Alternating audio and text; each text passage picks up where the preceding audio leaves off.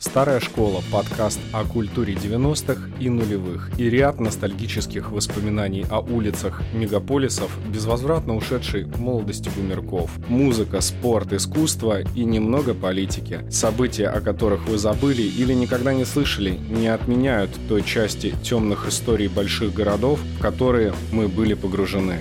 Это была часть нашей жизни. Добрый день, уважаемые дамы и господа. С вами помощников из старой школы. И по недавно сложившейся традиции мы снова зовем гостя. Сегодня это будет человек э, из андеграунда, который застал детство 90-х, сформировался фактически там, поскольку мы же все знаем, что все из детства. Да, знаете, такое интересное наблюдение. Вот те люди, которые на самом деле прошли через 90-е, если вот вы поговорите с родителями или со старшими товарищами, которые именно из 90-х, они все скажут, скажут. 90-е — это те времена, когда мы выживали. И я, на самом деле, с огромной теплотой вспоминаю эти времена. Это давно не секрет. Почему? Потому что, на самом деле, период 90-х сформировали определенные скиллы, которые так или иначе потом стали использовать в своей прямой деятельности, творческой, профессиональной, ну и так далее, или там профессионально-творческой. И сегодня гость нашей студии — это человек, который вышел из андеграунда, попробовал вкус хип-хопа в раннем возрасте, немножко сместился в граффити, прекрасно совмещает все это вместе с профессией дизайнера, и гость сегодняшней студии — один из участников коллектива «Черная экономика» Женя Дугин, он же Гуляй Рванина. Жень, здравствуй. Да, привет. Привет, всем привет. Да, и слушай, вот на самом деле от лица всей старой школы будет, наверное, первый вопрос такой вообще достаточно простой. Я недавно открыл Инстаграм, э, вижу твой пост. Поскольку было 1 сентября, ты выложил свою фотографию с 1 сентября. Тем, кто не является твоим подписчиком, сразу такой сделаю легкий экскурс. Ты для первоклассника на этой фотографии выглядишь очень так боевито, я бы сказал, потому что у тебя там голова перевязана. Я сделал, знаешь, такие немножко смелые выводы относительно чего. Я посчитал там по твоему возрасту, посмотрел пост про первый класс, и я так понял, что твое детство там приходилось на рубеж 90-е нулевые. Тот самый момент, когда начал расцветать там рэп-культура, уличная культура, хип-хоп-культура. Ну и судя по тому, как вот э, черная экономика появилась закономерно, но все-таки неожиданно на сцене, э, ну и плюс по э, текстам и музыке, ну, как бы сразу видно, что, что есть андеграунд, и что люди там из себя что-то представляют, и что-то там прожили. Поэтому расскажи мне изначально, пожалуйста, как вот, когда ты первый раз вообще там познакомился с хип-хопом, был ли это хип-хоп, и как вообще вот в школе все это происходило? Совершенно верно. Детство пришлось на 90-е, то есть я родился еще в Советском Союзе, в перестройку, там, в конце 80-х, в 88 году я родился. На самом деле я помню, что рэп, в принципе, еще до того, как я его послушал, он присутствовал в моей жизни в виде всяких надписей на стенах, типа «рэп кал», там рэп говно, там всякое такое. Исходя из этого, я могу свидетельствовать, что рэп существовал ну как бы всю дорогу и в моем детстве еще до того, как я его услышал. Да, я тогда же понимаю, что в шоу-бизнесе даже там в русском проскакивали какие-то рэп-темы, там, я помню, была там песня, там, «Мама, все окей», на кой нам это USA, там чуть ли не мистер Мангой в этом клипе снимался, хотя это как бы какая-то попсовая исполнительница была. Ну, это как бы общий такой экскурс, да, а именно в моей жизни где-то примерно между, по-моему, третьим классом, пятым школы, примерно вот в это время, короче, я услышал музыку, она мне понравилась, меня она зацепила. Она играла из нарка музыкального на районе. Были такие нарьки на каждом районе, я думаю, был, из которого орала музыка, и там продавались кассеты, диски, там всякое такое. И я услышал музыку, которая там играла, я сразу понял, что это рэп. То есть там был речитатив. Я на тот момент вообще не, ну, не имел никакого представления, что это, там, что, какие группы, что нужно слушать. Ну, может быть, опять же, из надписей на стенах я знал, что есть Оникс. Но это был русскоязычный рэп? Или не-не-не, это был какой-то иностранный, было понятно, что читают чернокожие, прям слышно же, да, и вот я как бы такой, типа, блин, короче, наверное, прикольно. До этого я слушал Нирвана, мне нравилось, я помню. Ну, там «Сектор газа», вот у меня первая кассета самая была «Сектор газа». Сначала какие-то вот эти с матюками подростковые, какие-то приколюхи. А тогда это звучало там из каждого утюга. Еще там поменял школу, меня перевели в новую школу, и у меня там был одноклассник, который говорит, я вот рэпер, и он уже тогда, это 99-й, по-моему, год был, он тогда уже слушал Bad Balance. То есть э, он сразу меня познакомил с русским рэпом. На самом деле, я вот слышу, там, типа, Баста там что-то вот гонит на Внада Ванова, что, типа, из серии, что никакой он там не тру. Ну, не знаю, но вот лично в моей жизни Bad Balance, каким бы зашкваром это в итоге не оказалось, э, но они сыграли важную роль. Как раз вот от своего одноклассника я узнал про русский рэп. Я как сначала так с осторожностью, очень брезгливо, потом постепенно втянулся, ну и потом там дальше по накатанной. Ну, ты знаешь, у меня на самом деле плюс-минус похожая ситуация была. Это был где-то год 99-й, и тогда вышел у Bad Balance пластинка, которая называлась «Город джунглей». А тогда еще, знаешь, ну, такая да, волна да. вот была. Я, вот, вот у меня вот, примерно ну, вот, с да. все началось, да, «Город джунглей», Чуть позже я узнал еще более раннюю Bad Be Pro. Bad Be Pro вышла вообще в 95 году, на самом деле. Ну, это можно сказать, время, когда еще динозавры ходили по земле, понимаешь? То есть, Слушай, это там, где был трек э, «Городская тоска». Это ну, да, да, это, это, наверное, их ну, самый крутой альбом, потому что при всей крутости города джунглей все-таки очень жестко спизжена музыка. То есть э, уже потом, когда я подрос, я, в общем, все эти треки обнаружил в оригинале и был довольно сильно разочарован. Слушай, ну смотри, тут типа вот насчет плагиата, я бы, знаешь, вот очень-очень об этом хотел бы поговорить. Почему? Потому что для меня хип-хоп в первую очередь это там микросэмплинг. Ну, так или иначе. И я помню, что слышал заявление шефа о том, что вот они город джунгли писали в Штатах, и, собственно говоря, там были вот профессиональные э, битмейкеры, которые, собственно говоря, очень круто сэмплировали. И в том числе у тебя вот не так давно, открываю опять сторис, вижу трек Крот, я его до этого еще слышал. Там есть сэмпл. Ты сейчас говорил о Нирване, но в кроте у тебя сэмпл Soundgarden, Black Hole Sun. Да, да, не, не буду ну, отпираться. Вот, да, смотри, просто я тебе к, к чему, вот а, в теме сэмплинга. Это такая, знаешь, вот тонкая грань, как мне кажется, что, ну, бог его знает, можно ли назвать это там воровством, ну, типа, относительно. Сэмплинг для меня все-таки там это отдельное целое направление битмейкинга и прочее. Ну, типа, мы сейчас говорим про bad balance воровство. Не, ну, одно, и... дело, одно дело сэмплинг, но другое дело, когда как бы весь альбом еще так очевидно, и, в общем, некоторые треки, они прям, ну, как бы практически как бы идентично просто сделаны. Если честно, даже местами лучше оригинально сделаны. Потому что потом оригинал слушаешь, думаешь, блин, здесь должна быть яма, здесь должна быть по-другому. Я не знаю, не знаю, как это замышлялось изначально, да, не знаю, как они хотели это сделать, а, но я был лично, я был разочарован, когда потом оказалось, что это все очень жестко, вот так вот как бы, пускай даже назвать это сэмплингом, вот. Хотя я бы не сказал, что это сэмплинг, потому что э, есть же какие-то законы там о сэмплинге. Я не очень в этом подкован, но там что-то сколько-то там секунд позволяется резать. Вот. И, э, в общем-то, круто, когда из сэмплов собирается новая композиция, а не когда она... Но, ну, в любом случае я могу сказать, несмотря на то, что там, типа, музыка очень похожа, как бы, несмотря ни на что, несмотря на то, что говорит Баста, несмотря на то, что там типа делает шеф сейчас, несмотря на все на это, э, этот альбом является, ну, на мой взгляд, фундаментальным в русском рэпе. Без него действительно многого бы, ну, не знаю, было бы не было, но, как говорится, история не знаю сослагательного наклонения, но, в общем, это полноценная, крутая работа, которая а, так или иначе, она ценностно звучит и звучит хорошо.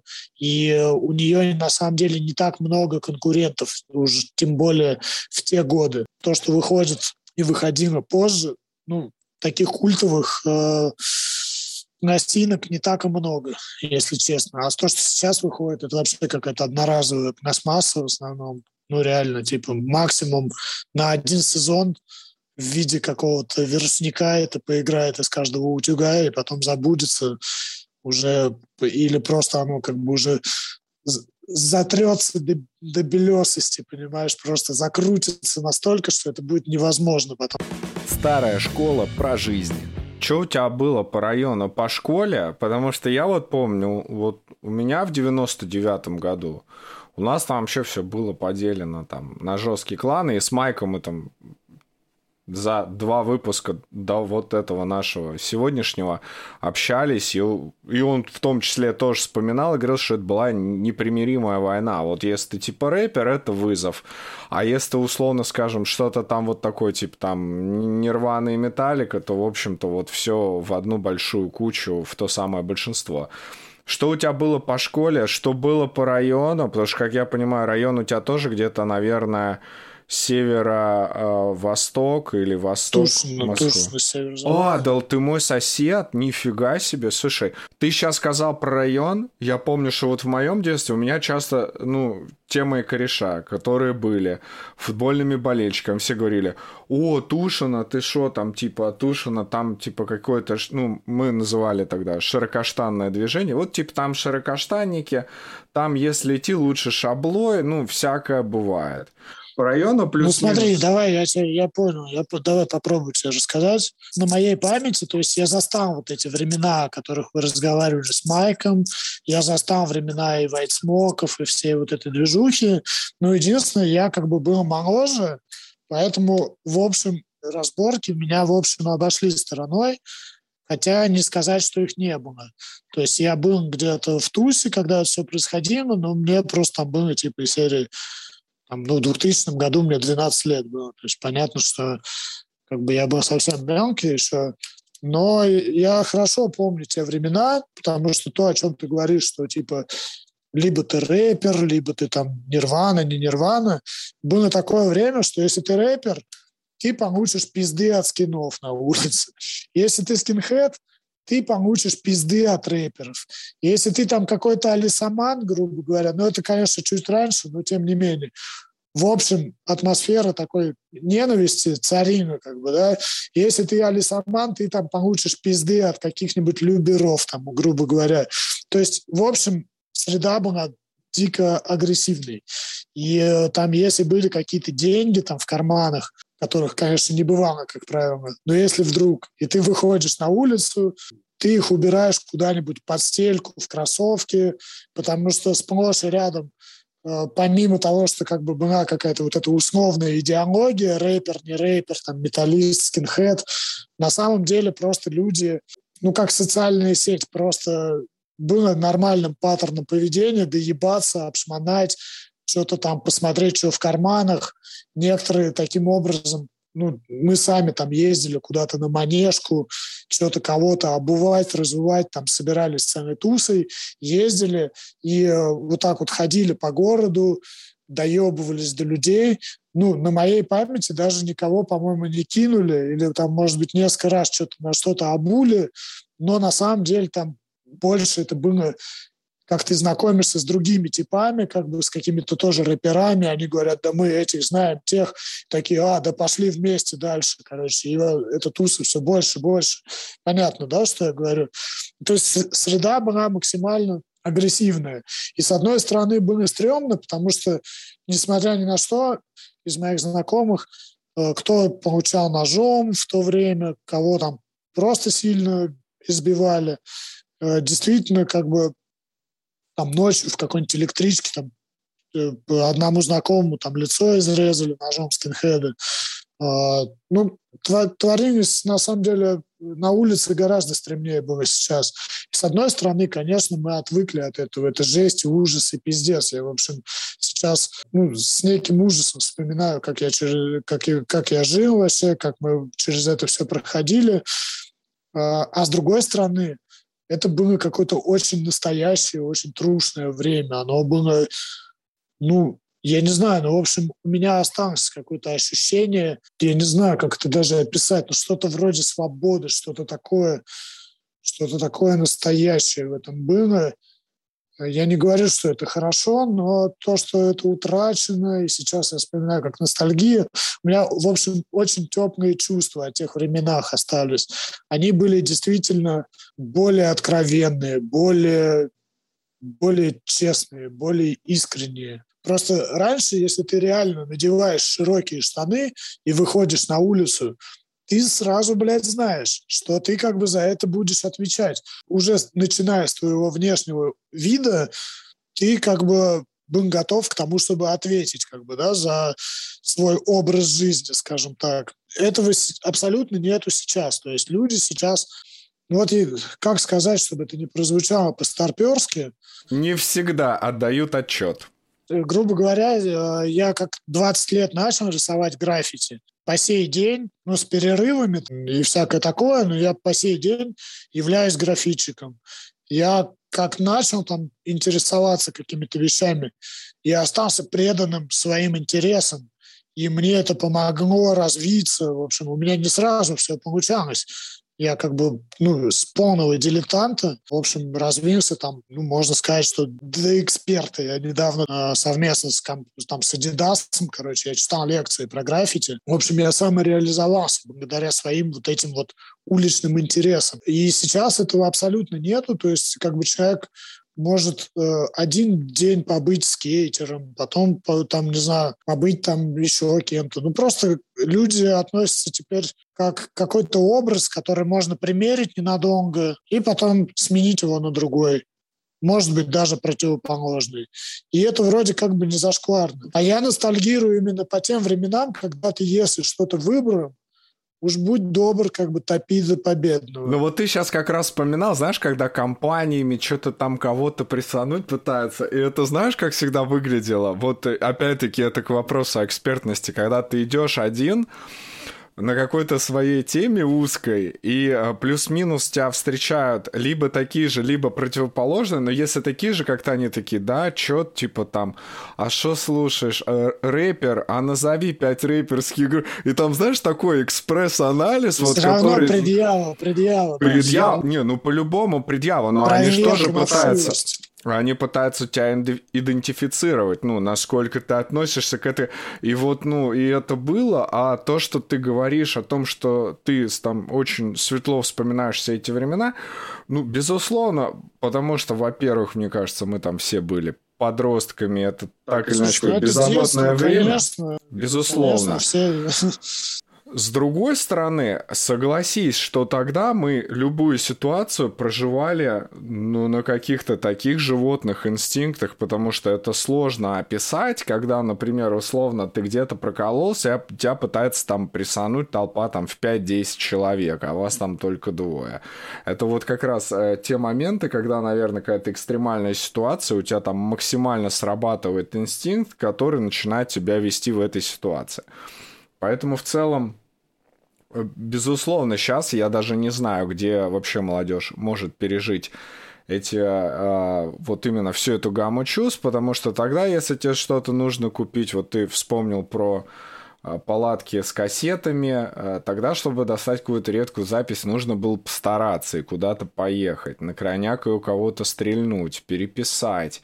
Ну, то есть сейчас ты просто вот так вот открываешь, взял, ну, просто вот взял, скачал, даже уже скачивать не надо. Это отдельная вообще тема для беседы. Это называется вообще доступность информации. Просто вот э, казалось бы, да, есть интернет сейчас. Я считаю эту тему тоже очень важной, потому что сейчас есть интернет, и ты, грубо говоря, любую субкультуру, любую вообще музыку, что угодно, но сейчас нету недоступной информации. Сейчас и не котируется недоступная информация. Сейчас, наоборот, котируется то, что нравится всем. Это котируется, это нужно знать. А то, что никто не знает, его как будто и не существует. Те времена, в аналоговые времена 90-х, было наоборот. Было круто достать то, чего нет у других. За счет того, что это было хер достанешь. Я напомню тем, кто не в курсе, что это были еще наследие совка, когда не было ну, когда в дефиците было что-то импортное, заграничное, что-то вообще вот, ну, как вообще хип-хоп культура, какие-то видео, какие-то записи, они по сарафанному радио как-то там переписывались, передавались из рук в руки. То есть это все носило характер такого какого-то секретного, отчасти даже секретного какого-то таинства. Старая школа про жизнь.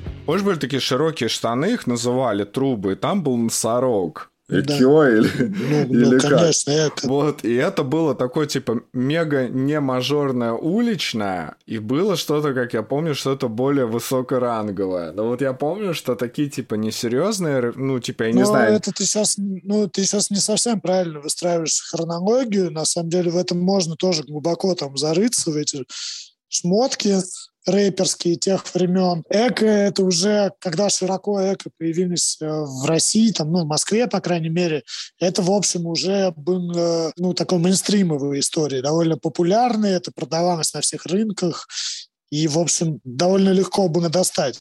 А было до этого раньше, вот как бы буквально несколько лет, когда действительно еще эко не существовало, или, по крайней мере, я не видел, когда были какие-то бренды, да, вот эти широкие штаны, и было абсолютно непонятно, где это взять. Было там несколько магазинов, там условно там Фанки Стрит на белорусской был культовый магазин тех времен, весь изрисованный граффити, э, рядом с мусорским участком. Можно было встретить кого-то из из тогдашних русских рэп-исполнителей какой-нибудь группы «Южные головорезы», например, там, или «Пансы» из «Братьев наличных», просто придя в этот магазин. Весь дефицит вот этого стафа создавал ценность этих вещей.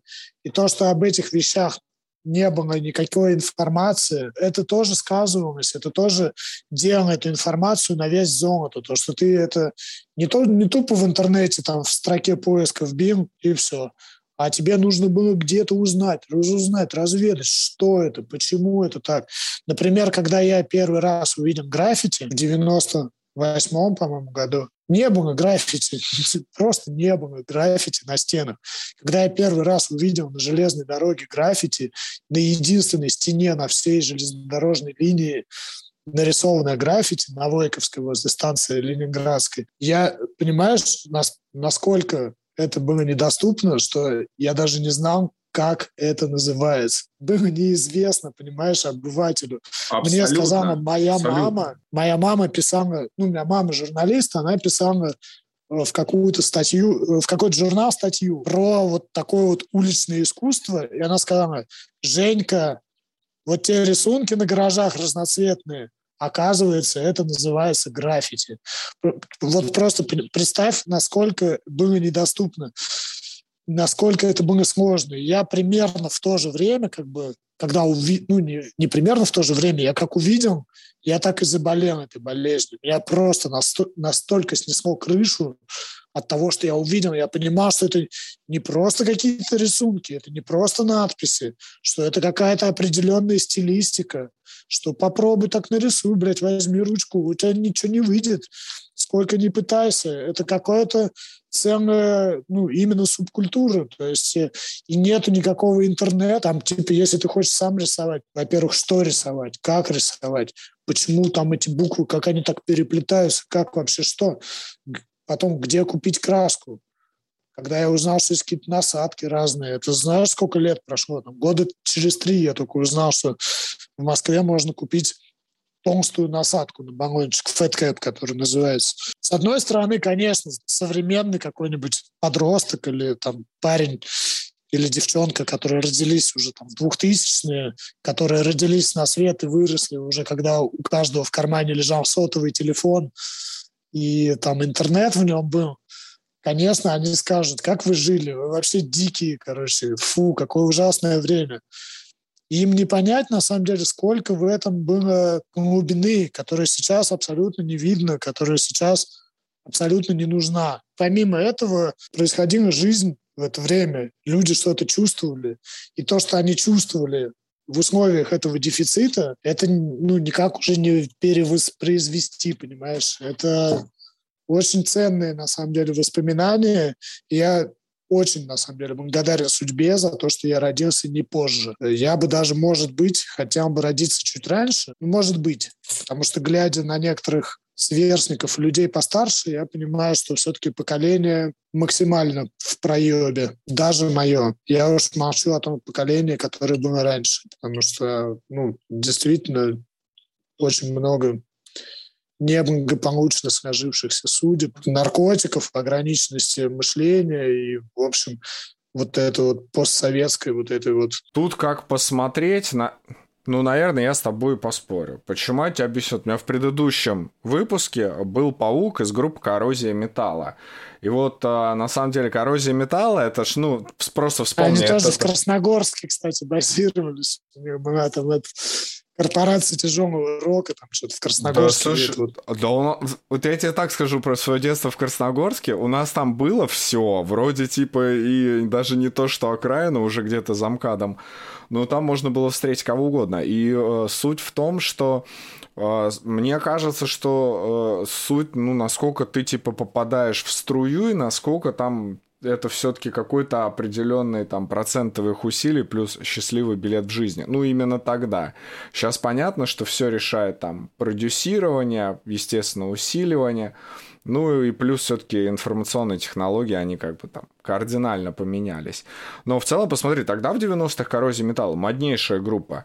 Сейчас э, я бы не сказал что она настолько популярна. Сейчас это уже, знаешь, ниша Слушай, такая я, вот, если, типа я, я, я честно, классика. касаемо Коррозии Металла, там не уверен, что она там была супер моднейшей, я просто не следил. Но я знаю, что была движуха. Вообще, как бы, вот это скинхедское движение очень такое было мощное. Ну, по моей даже памяти, хотя я был рэпером. Ну, именно поэтому я помню хорошо, потому что ну, как бы было очень много скинхедов, и э, это вообще были очень модные настроения. Старая школа про жизнь. Что мне кажется ключевым, если сравнивать с современной, как бы, да, современную молодежь и молодежь, которая, фу, говорю, как старый дед. Просто я рос вот в то время, когда, когда тебе говорили, много будешь знать, рано, блядь, состаришься. Типа из серии Помолчи, за умного сойдешь. Взрослые разговаривают. Вот я жил вот так вот. А сейчас, посмотри, сейчас говорят, они молодое поколение, они такие свободные, они клевые. Сейчас э, на молодежь смотрят, обращают внимание, прислушиваются, что они там говорят. Там какой-нибудь э, очередной рэпер там зарифмовал, э, там, э, не знаю, опа, жопа, сиськи, письки. И все говорят, блядь, да это новый Мендельштам, посмотрите, это современная поэзия, это юные дарования. Нам говорили, что, блядь, иди вообще отсюда, типа, ну, как бы никто с нами не разговаривал. В этом большая разница. То есть, с одной стороны, чему-то, конечно, научило такое воспитание нас, но с другой стороны, оно в нас и породило вот это вот, что, типа, помолчи, за умного сойдешь.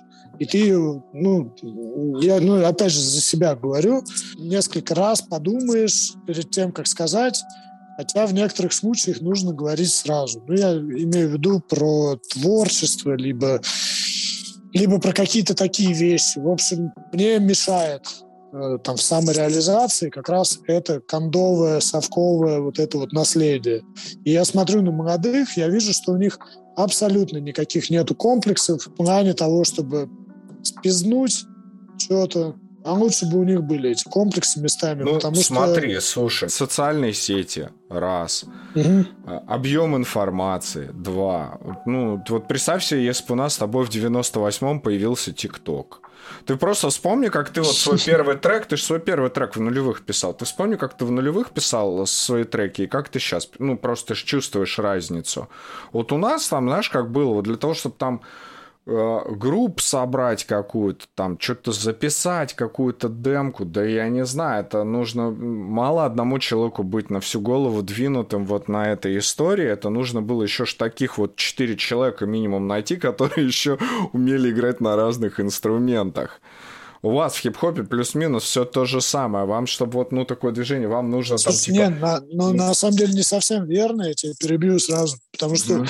мы как раз уже ну, типа, э, все, что связано с черной экономикой, и там как-то вот, э, вот этим феймом, если это можно так назвать, это все произошло на заре соцсети ВКонтакте.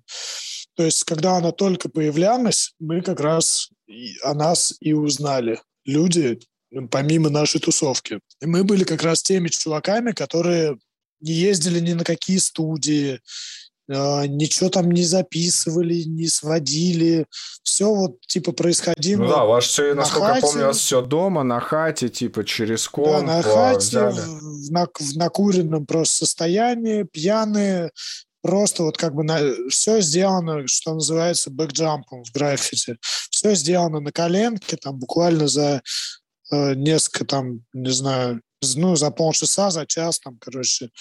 И э, как раз мы были вот ну, вот эта волна, она тогда была ощутима, что вот теперь можно по-другому. То есть это такая какая-то пост-ирония, что ли, я не знаю. Вот она как бы рэп до этого был таким серьезным, там, каста, там, всякое, ну, русский рэп, я имею в виду, всякие касты, там, вот, опять же, упомянутые мной, там, южные головорезы, вот они такие, там, типа, все у них там такое трушное, они все-таки такие рэпера. А у нас все-таки более история уже э, такая кросс-культурная, то есть мы графитчики, которые как бы такие нигилисты по жизни, ни в Бога, ни в черта не верим, то откуда там, кто-то футбольный фанат, кто-то вообще панк слушает. Ну, то есть э, это не было именно таким поклонением хип-хоп культуре, там, с, со всякими там атрибутами, там, типа баскетбол, широкие штаны, там, на самом деле мы все тогда одевались, ну, вот, не знаю, там, в какой-то casual, там, типа, ну, там, стоник, там, вот, уже тогда все выглядели плюс-минус так, как как, в общем, выглядит и сейчас. Я имею в виду по одежде. Там. То есть это не было... Есть такая книга, называется «Наши люди». Ее издал там один чувак, фотограф, он сфоткал, тоже уже лет, наверное, 15 прошло, короче, он сфоткал всех актуальных рэперов русских на тот момент. Там, если посмотреть, там реально есть все. Там есть, короче, и Оксимирон, Баста, там, и, ну, короче, такая, ну, прям книга в твердом переплете. И все рэпера одеты в эти кепки с прямыми козырьками, в какие-то кожанки с широкими штанами. Ну, то есть они выглядят очень нелепо. И единственные, кто там, типа, уже в каких-то там casual брендах, которые как бы выглядят вот примерно в том направлении, как сейчас одевается, как сейчас все рэперы одеваются. Просто рэперы — это такие модники, как бы, да, вот как бы с, с намеком на модничество единственный, кто в этой книжке есть, это как раз наша движуха, черная экономика, рыночные отношения. И так и получалось, что мы на самом деле, ну, это было типа не то, что поклонение рэпу, как бы никаких там поездок, ну, я уже говорил, только что там, да, никаких там студий, ничего там. В общем, никто не парился. И никто не ожидал, что это там произведет какой-то эффект. Это было больше, да не знаю, по приколу, от нечего делать что-то записывали, что-то там что-то там Слушай, ну я, я так понимаю, что рэп вы выбрали, потому что это типа было, наверное, на тот момент, скажем так, более, ну, как технически доступно, вообще по какому параметру? Потому что, ну, насчет того, что граффити могло объединить многие культуры. Не, ну, come on, но все равно, э, ну как, блин, мы не то, что выбрали, сидели, выбирали, что проще сделать. Нет, ну как бы все равно все были как бы так Вкусы или иначе. повлияли. В рэпе, ну, то есть я с детства слушал рэп, я с детства, ну, именно я слушал с детства рэп, я с детства пытался что-то писать. Мне нравилось, э, ну, как бы меня реально это до мурашек просто доводило, то есть я как бы слушал рэп, и, ну, нет, это не то, что мы выбрали рэп, потому что это проще. Я говорю, здесь вообще не было никакого преднамеренного расчета. Просто, блин, просто мы начали читать в один момент, и, э, ну, как-то кайфовали от этого, я не знаю. А потом это еще и оказалось, что помимо нас самих, это и кому-то еще интересно, и кто-то это слушает. И... Но это было очень странно.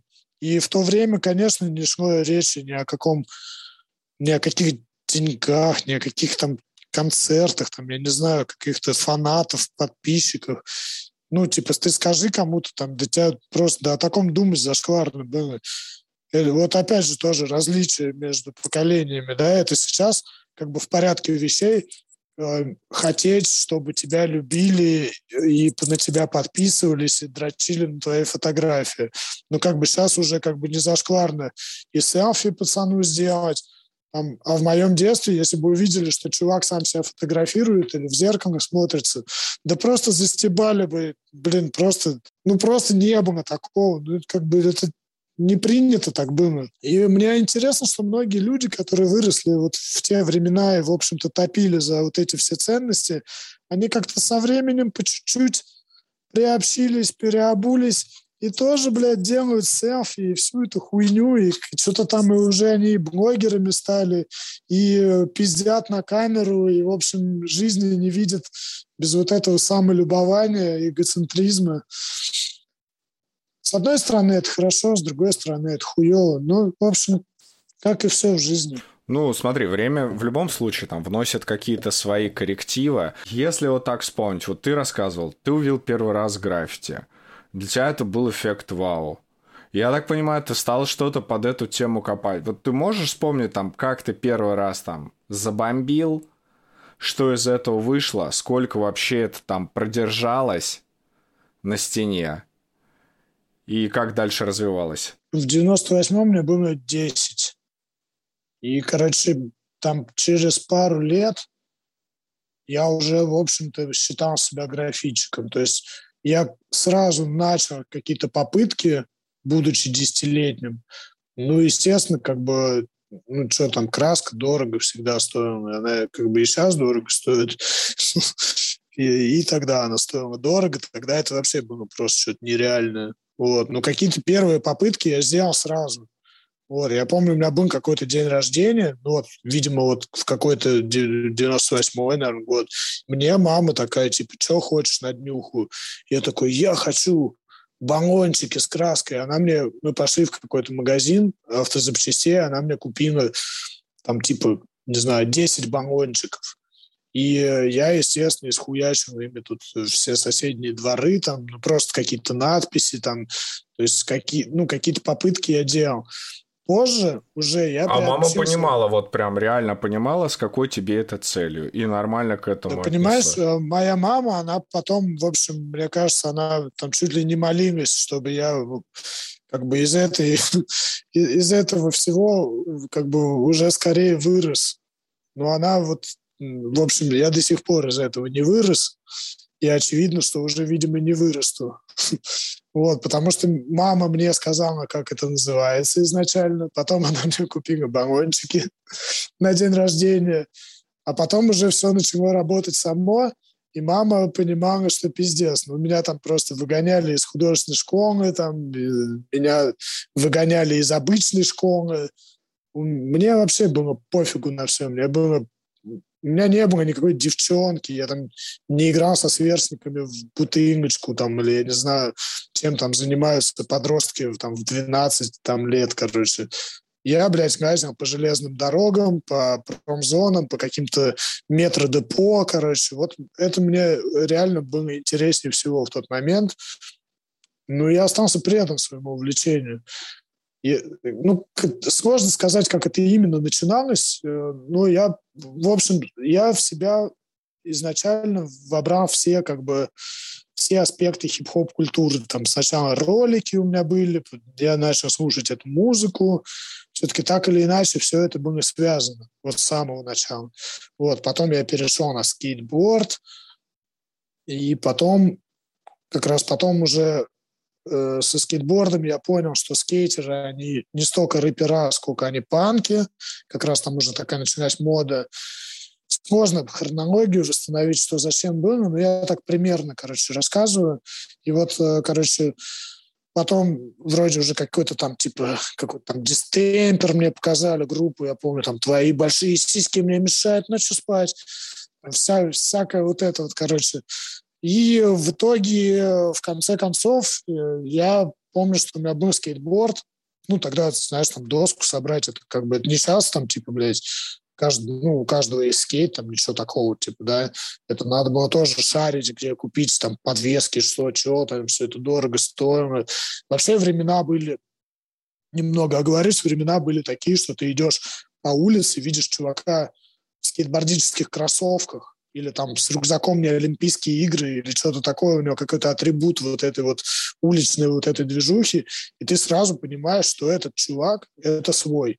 Это чувак, который шарит. Это как бы вот можешь к нему подойти, ну, если, ну, это же еще крутые типы, на самом деле, то есть к нему подойти не так просто, то есть это же, блин, тоже надо, как бы, он по-любому там крутой какой-то. И вот ты, типа, если к нему все-таки осмелишься и подойдешь, это по-любому будет как бы супер крутой шарящий тип. И именно это котировалось в те времена. Вот. И у меня был скейтборд, 2002 год был, э, вот собранная дека. И я помню, что я его продал одному чуваку. И вот деньги, которые я заработал на этой продаже, я просто поехал в магазин на Тимирязевскую и купил банки, ну, краску купил на все эти но деньги. Уже, но уже не для машины, собственно говоря. Ну, не, я уже тогда, да, уже все. И это был вот, я считаю, что этот, как бы вот этот день, это тот день, когда я осознанно выбрал граффити как основной вид своей деятельности. И ну, с тех пор прошло сколько? 19 лет прошло. В общем, я не жалею. Старая школа про жизнь. Слушай, а давай теперь, наверное, вспомним о проблемах с законом. Вот как это было тогда и как сейчас. Сейчас, потому что, ну, мне кажется, может быть, я ошибаюсь. Сейчас это как-то более строго, тогда, возможно, более лояльно. Возможно, что я сейчас не прав. Да, про граффити. Слушай, ну, когда я был мелким, в общем, было стрёмно. Ты, ну, ты понимал, что ты нарушаешь. Естественно, были всякие приводы в милицию, там, полицию. Конечно, милиция была. Ну, короче, э, было просто стрёмно. Сейчас, когда я вырос, я, в общем, осознаю, даю, даю себе отчет, что, в общем-то, то, что я делаю – это, это не самое страшное преступление на свете, скажем так. Но, тем лично не менее, оно не наказуемое. Ну, лично я не занимаюсь никакой откровенной порчей с огромным имуществом, понимаешь, ну, с порчей имущества, с огромными какими-то, э, с огромным ущербом. Я этим не занимаюсь. То есть я в любом случае буду рисовать на стене, которую как бы ну, просто берешь краску за косарь и закрашиваешь, если тебе не нравится. Вот весь ущерб. Поэтому я считаю, что в принципе граффити это ну, понятно, когда там выбивают там, или царапают там новые остановки, там, я не знаю, там какие-нибудь новые чистые поезда там изрисовывают. Понятно, что это, это большой ущерб. Ну, наверное, да, это можно трактовать как вандализм. Это отдельный разговор, да, насколько это э, хорошо или плохо. Сотен тысяч людей по всему миру есть потребность это делать. Ну, понимаешь, что это значит, что это... Ну, о чем это говорит? Это значит, что это человеческая потребность. Вспомни наскальную живопись. Это единственное, что осталось от древних, древних-древних наших предков. Эта потребность у человека естественная. И э, обществу, наверное, стоит обратить внимание на то, что люди рисуют, рисуют, а им запрещают это делать. Блин, ну можно запретить не знаю, заниматься сексом или в туалет ходить по-большому, понимаешь? Люди все равно будут это делать. Ну, здесь, конечно, я привел не лучший, не лучшую, короче, аллегорию, но с точки зрения закона я стараюсь сделать так, чтобы это не было действительно вандализмом. То есть я занимаюсь этим 20 лет, и я стараюсь рисовать так, чтобы каждый свой рисунок было приятно выложить в Инстаграмчик. Но я пришел к этому не сразу. Например, раньше мне казалось, что, ну, типа, похуй. И это тоже естественное, такое подростковое какое-то протестное, когда ты вот так вот против системы пытаешься вот как бы себя вот как-то вот проявить. Это, в общем, очень понятное тоже явление. Если так рассуждать, то вообще станет скучно и тоскливо. Слушай, ну и в заключение, как бы, что бы ты вообще пожелал молодому поколению? Ну, если есть вообще такое желание. Мне задавали этот вопрос, в общем-то, я как-то ответил на него, и на самом деле моя точка зрения не поменялось. В общем, я желаю молодежи никого не слушать. даже таких старых пердунов, как я. Потому что когда я был совсем молодым, я тоже никого не слушал и правильно делал. Слушай, ну на этой оптимистической ноте что, будем тогда прощаться с нашими подписчиками, слушателями?